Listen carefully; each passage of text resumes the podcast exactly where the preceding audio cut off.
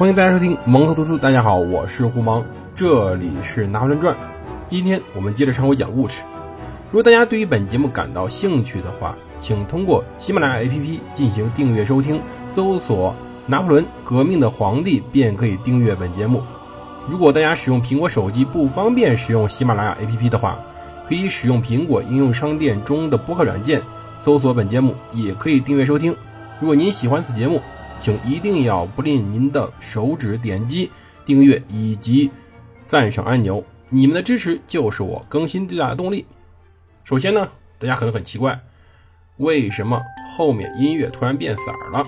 对，谁过生日呢？不是我啊，我生日一月份。如果大家想送我礼物的话，请在一月份送我礼物。实际上呢，今天是我们节目蒙头读书的生日，一岁了。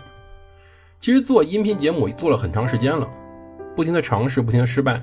实际上，真正的持续更新，也就是在最近一年，从去年的十月十二号到今年的十二月十二号，在节目中，首先要感谢一下我的父母，他们非常支持我做这个节目，也要感谢周边那些最早收听我节目的朋友们。其实，如果各位去收听最早的《曹丕传》到《曹睿传》。会发现，其实现在的我，整个的语言风格以及演讲是要有很大进步的。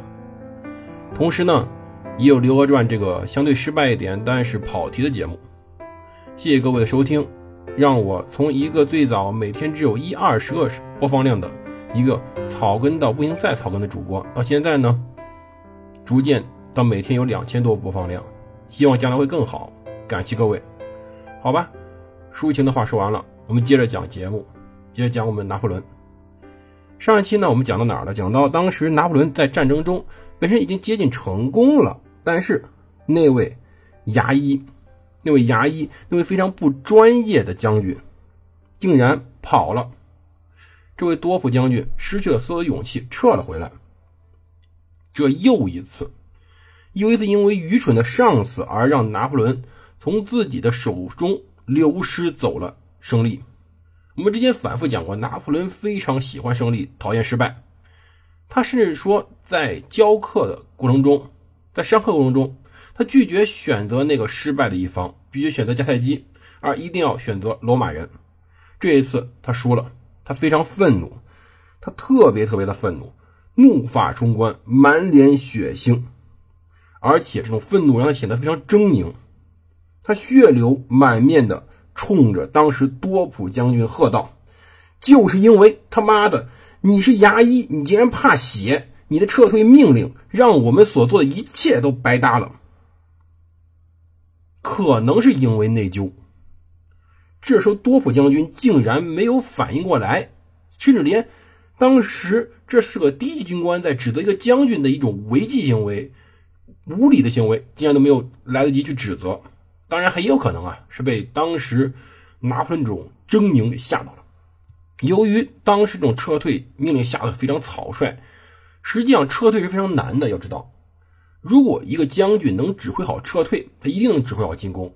因为撤退有秩序的撤退，而不是溃退，是非常困难的事情，在战争中。可是这次显然没人指挥，因为将军也跑了。撤退过程中，士兵损失非常的严重。他们心中非常不满，向特派员们大喊大嚷，说道：“你们一定要换将军！什么时候才不再派画家和医生来指挥我们呢？”这是当时所有士兵的心声，甚至也喊了出来。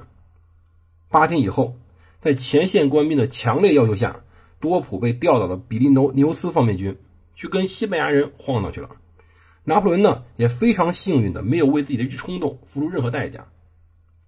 到十一月十六号，一名真正的军人、英勇的杜格梅将军到来前线接任总司令了。他已经有四十的年龄了，虽然性格呢跟军人一样比较暴躁，但是心地善良、有毅力、为人公正，而且有非常正确的军事眼光。他在战争中呢相当的沉着而且冷静。他爱士兵，他是真正的一名将军，他喜欢士兵，也被士兵拥戴。而且最关键的是，他是在巴黎第一个向当时的领导们推举拿破仑的将领。同时，随这位将军而来的还有一支拥有两千五百名猎骑兵和掷弹兵的精锐部队。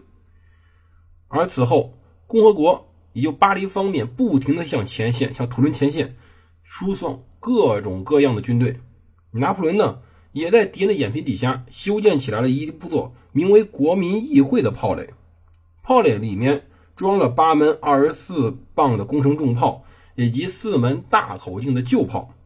当然，为了让敌人不发现，他呢是被橄榄树枝做了一个伪装，就在当时离前线非常近的地方做了伪装。结果前线的敌军竟然就是没发现。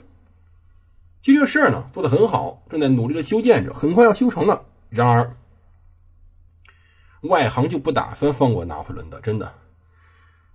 到十一月二十九号下午啊，普罗旺斯地区一些人民代表来视察这个炮垒，其中有人脑子一热，就下了一条命令，向敌人开炮。结果，哼，拿破仑之前做的一切白搭了。他跑到杜格梅将军那控告，但是已经不可挽回任何的代价了。到第二天凌晨，反法联军驻土伦总司令英国的查尔斯·奥哈拉中将亲自率领七千名军队向国民议会炮垒发动的突袭。凌晨，记住，这时候人最困，最没法防守。也就在这时，联军很快占领了炮垒，并破坏了所有大炮，并开始向当时位于奥里沃尔的法军辎重基地发动冲击。一时间。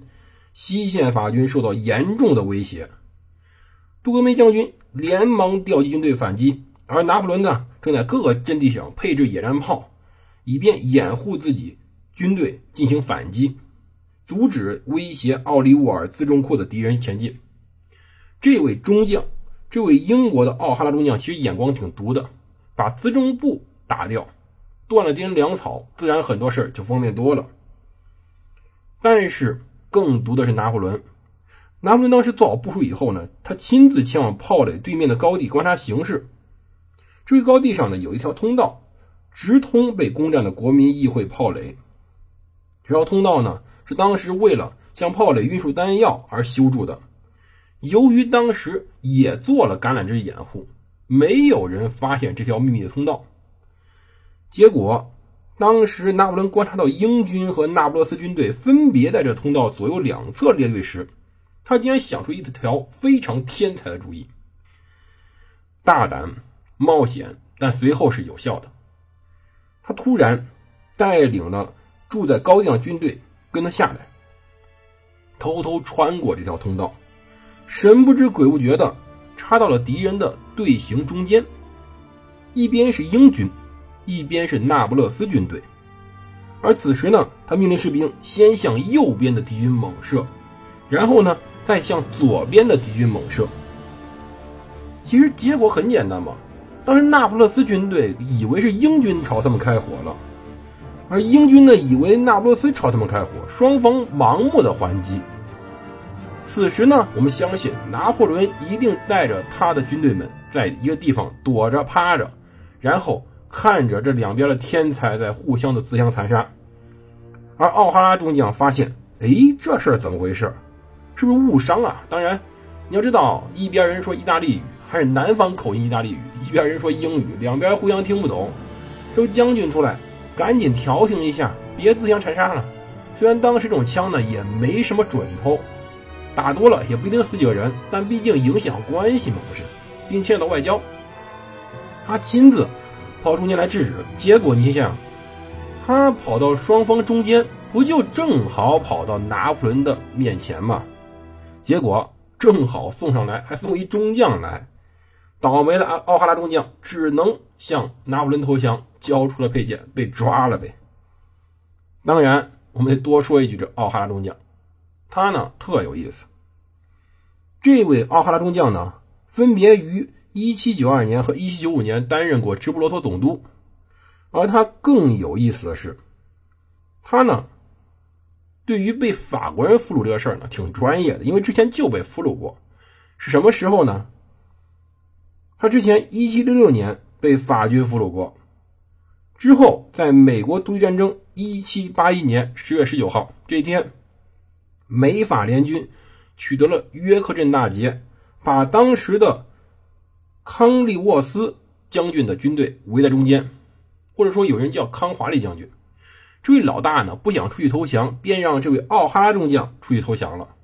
结果，这位将军获得一个荣誉，解开一切做当时难以企及的丰碑，就是他同时向美洲和欧洲两位伟大人物华盛顿和拿破仑分别递交过投降的宝剑。也不知道是该喜还是悲。但是呢，这一次失去总司令以后，进攻的反法联军溃败了，拿破仑呢？也因为俘虏了敌军总司令而晋升了上校，但是这一次战争已经非常接近尾声了，因为他极大的击溃了当时联军的士气，活捉当敌军将领，这多重要的事情啊！不仅仅是晋升上校这么简单，要知道拿破仑距离土伦战役的胜利无限接近了。我们下期接着讲土伦战役，敬请收听。